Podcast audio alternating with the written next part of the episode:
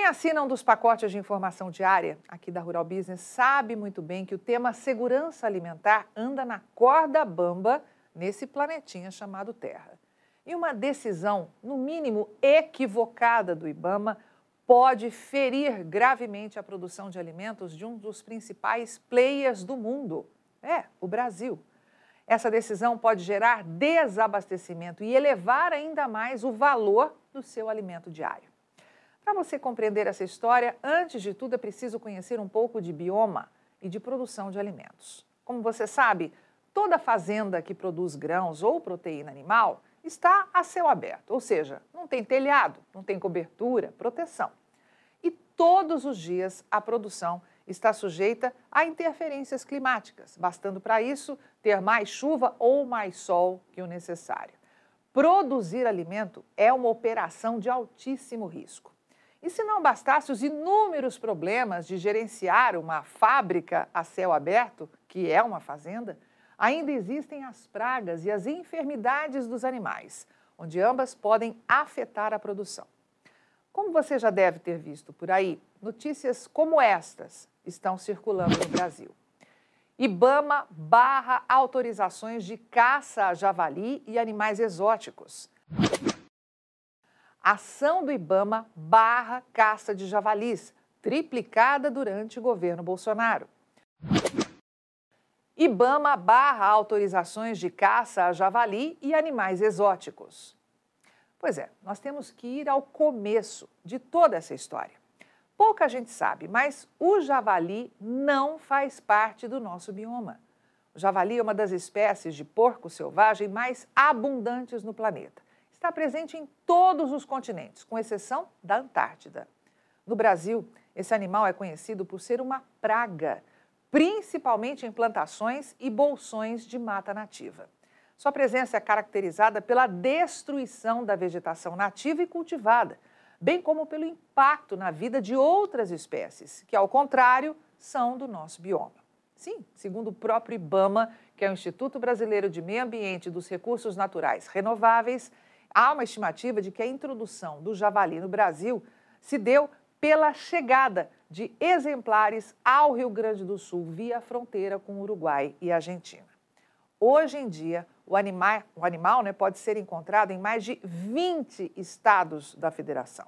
E vamos repetir: o javali não pertence ao nosso bioma, não é originário aqui do Brasil.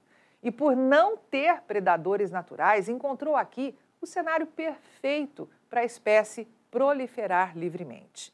E isso fez com que o javali se tornasse um gigantesco problema, sobretudo para pecuaristas e agricultores brasileiros.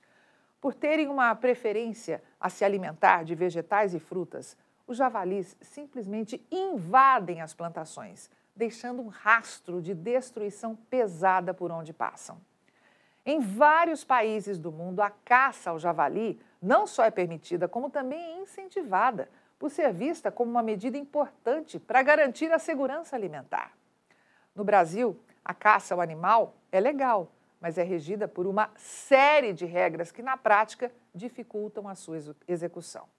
Mas agora, o IBAMA quer diminuir a caça para os chamados CACs, colecionador, atirador desportivo e caçador, que têm autorização de caçar javalis legalmente no país.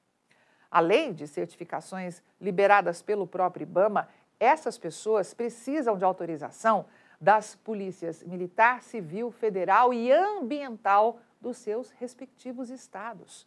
Pouca gente sabe que, infelizmente, a caça não pode ser feita em períodos de reprodução desses animais. Ou seja, é aquele famoso tapar o sol com a peneira, sabe? Diante de um problema extremamente grave. Mas tem mais. O CAC, que caça javalis para proteger a produção de alimentos, precisa fazer dentro de uma propriedade privada, mediante autorização do proprietário. Além disso, aquele animal abatido tem de ser enterrado no local em que foi pego. Mas a questão é: o que pode acontecer caso a população de javalis não seja diminuída ou banida definitivamente? Muito simples, meu amigo. A produção de alimentos no Brasil será afetada. E você verá os preços dos alimentos nas gôndolas dos supermercados subir ainda mais. O fato é que o Ibama não quer novas pessoas habilitadas para combater essa praga, mesmo sabendo que milhares de filhotes de javalis nascem todos os dias aqui no Brasil. Agora você consegue enxergar o tamanho deste problema?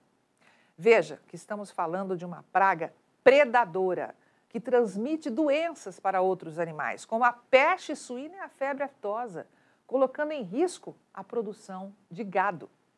Se essa decisão não for revista imediatamente, nos próximos anos, a produção de alimento aqui do Brasil pode ser violentamente afetada. É fato que o mundo vem evoluindo de maneira fenomenal há décadas, graças às pessoas razoáveis, né? Mas essa decisão não tem nada de razoável. Olhando apenas a pecuária de corte, o Brasil vem, por exemplo, diminuindo radicalmente os seus estoques de gado a ponto de, em janeiro passado, o Departamento de Agricultura dos Estados Unidos acatar antigos alertas da equipe de pecuária de corte aqui da Rural Business, afirmando que o rebanho brasileiro poderia estar abaixo de 190 milhões de cabeças. O USDA confirma que agora o estoque bovino do país seja de 194 milhões de cabeças e não mais essas 276 milhões que projetava em meados de 2022. E repetimos, hein? Na nossa avaliação aqui da Rural Business, este volume pode estar abaixo de 190 milhões de bovinos.